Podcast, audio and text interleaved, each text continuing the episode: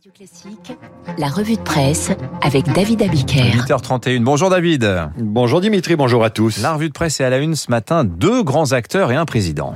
Ça ne vous a pas échappé sur les, les, les kiosques à journaux euh, en ville. Alain Delon fait la une de Paris Match, photographié dans, dans sa propriété de, de Douchy en Suisse. Il a l'air en pleine forme et Delon fait plaisir à lire. Il fait plaisir à lire dans cette interview. C'est toujours Delon, mais un Delon en forme après un AVC survenu il y a deux ans. Delon parle de tout de la Vierge Marie, sa protectrice, d'art, de Rembrandt, du film qu'il a envie de faire, un grand film, son dernier film, le plus beau film, des femmes de sa vie évidemment, elles sont toutes mortes, de sa passion pour Joe Biden, le résilient avec lequel il aimerait dîner la prochaine fois qu'il fera une tournée en Europe, de son admiration pour Vladimir Poutine, de son mépris pour Donald Trump, et là je cite Delon, un con, un mauvais acteur, qu'il aille sur son golf et qu'il n'emmerde plus le monde. De l'on parle aussi de, la mort, de la vie trop courte, de sa passion pour ses chiens, qu'il enterre comme Bernard Tapie dans son jardin. Puis questionné sur Emmanuel Macron, de long 85 ans, à ces mots. Depuis quand élit-on des présidents de 40 ans? C'est difficile d'être président à 40 ans. Et puis les régionales, contre toute attente, s'invitent dans cette interview fleuve lorsque Match demande à Delon et Valérie Pécresse. Alors là, on se demande d'où ça tombe cette Ouais, question. Et Valérie Pécresse est l'acteur à cette réponse étonnante, mais à double sens. Je l'aime beaucoup. C'est la seule femme que je souhaiterais à la présidence. Et il ajoute, il n'y en a pas d'autre. Comme quoi, Marine Le Pen, il faut pas qu'elle lise euh, Paris Match Mhm. cette semaine. Ce qui nous amène à la lecture du, du Figaro. Et au déplacement d'Emmanuel Macron hier dans les Hauts-de-France, raconté donc par Le Figaro. Macron qui n'a pas le soutien d'Alain Delon, mais qui a emmené avec lui à Château-Thierry Fabrice Lucchini pour célébrer la fontaine dont c'est cette année le 400e anniversaire de la naissance. Lucchini qui a récité le corbeau et le renard en verlan et qui a eu cette phrase au sujet d'Emmanuel Macron qui répond aux questions, s'attarde avec les écoliers. Cette patience avec les êtres humains, ça me sidère. La patience, en voilà un joli sujet en politique à deux jours du premier tour des élections régionales. Il en faut de la patience pour écouter les Français se plaindre, récriminer, réclamer. Et parmi leur cahier de doléances, il y a cette fable moderne qui n'est pas de La Fontaine et qui pourrait s'intituler Les éoliennes et le paysage politique français. Libération et le Parisien saisissent la polémique qui monte ces jours-ci avec la circulation sur Internet d'un documentaire à charge contre les éoliennes, mais surtout avec leur remise en cause par des candidats de droite. Il y a Marine Le Pen, il y a Xavier Bertrand, mais aussi des citoyens qui n'en peuvent plus de voir ces grandes ailes brasser du vent dans leur terroir. Eh bien, la lecture du Parisien ou de Libération vous apprendra que le sujet ne fait pas consensus. Mais ce qui vous étonnera, c'est le terme de récupération politique. C'est-à-dire que mettre les éoliennes sur le devant de la scène et du débat pendant ces régionales, c'est de la récupération politique. Quand les écolos et les partisans de l'éolien sont pour, alors là c'est normal, pas de problème. Mais quand la droite est contre, c'est de la récupération politique. Il faut lire Nicolas Hulot dans Le Parisien. Cette fronde soudaine et pathétique, elle a un relan politique. Un relan politique, ça veut dire que ça pue. C'est clair, hein un relan, ça veut dire ça. Mais si en pleine élection régionale, on ne peut pas mettre les éoliennes en débat, on va parler de quoi? 81% des, des Français sont contre l'éolien, à Seine a raison, Nicolas Hulot dans le Parisien.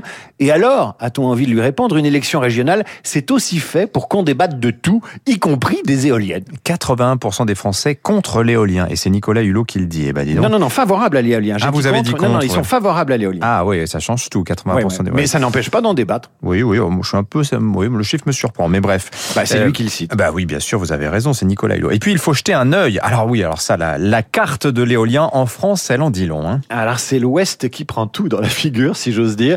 Vous allez me dire c'est normal, c'est du côté des côtes qu'il y a du vent, mais n'empêche les Bretons, les habitants de Loire-Atlantique, les Normands et les Nordistes Ah oui. ont le droit de s'en plaindre. Il y en a partout chez eux. Personnellement, tout ça ne m'étonne pas quand je lis l'analyse d'une enquête commandée par le CSA sur la couverture médiatique des élections régionales. La newsletter d'information quotidienne Times to Sign Off nous résume ainsi cette enquête. Du 10 mai au 4 juin, 85% du temps d'antenne TV plus radio dédié aux élections a été consacré soit à l'île de France, soit à la région PACA, soit aux Hauts-de-France. Dit autrement, seul 15% du temps audiovisuel dédié à la campagne des régionales a concerné les 10 autres régions métropolitaines qui rassemblent pourtant les deux, deux tiers des Français.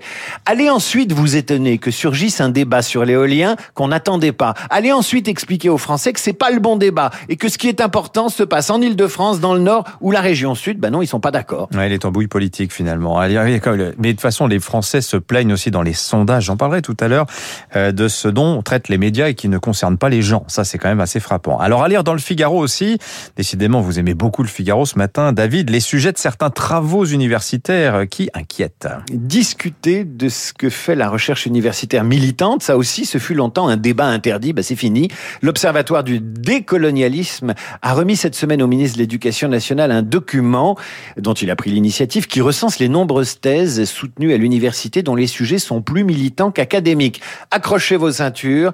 Première euh, intitulée de thèse, décoloniser la Vénus, le mythe de la naissance d'Aphrodite. Il faut décoloniser Vénus, voyez-vous ça? Ou bien cette thèse de sociologie soutenue en février, déconstruire la race chez les diplômés.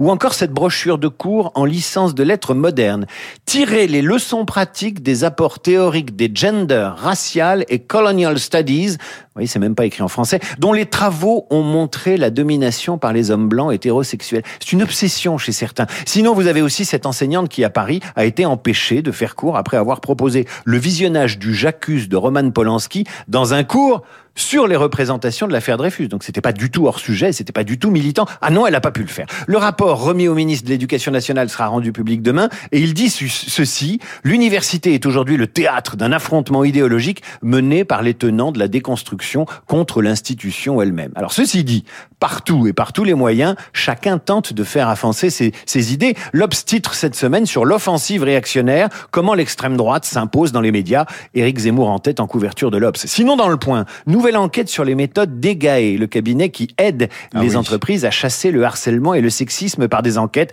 des recueils de témoignages qui, dans certains cas, sont assez contestables et sont aujourd'hui mis en débat. Le point prend l'exemple de l'affaire qui a valu à un enseignant du Conservatoire de Paris qui devra euh, comparaître le 22 juin devant le Conseil de discipline d'être mise à l'index pour harcèlement. Mais euh, les méthodes d'enquête sont pas toutes euh, sont assez contestables, nous explique le point.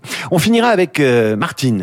Les féministes ne l'aiment pas trop, elle est trop cucu, Martine, trop stéréotypée. N'empêche, Martine est à la page. Le 61e album de ses aventures va paraître en librairie, nous explique le Parisien Week-end. Il se vend, tenez-vous bien, 500 000 albums par an de Martine. Alors Martine à la plage, Martine fait ceci, Martine fait cela. Comme quoi, parfois, les stéréotypes cucu, ça a du bon, hum. quitte à les mettre en débat, c'est tout. Merci David. Il y a des auditeurs hein, qui nous signalent que Douchy, où vit Alain Delon, il y a un beau château, Douchy-Montcorbon, ce n'est pas en Suisse. Non, je me suis trompé. C'est dans le Loiret. Oh là là, eh autant pour moi, pense sur le bec. Il paye ses impôts en France, Alain Delon. Bah oui, ça change tout. Merci mon cher David, je vous souhaite un excellent week-end. 8h39, Esprit libre dans un instant. L'académicien Jean-Marie Roy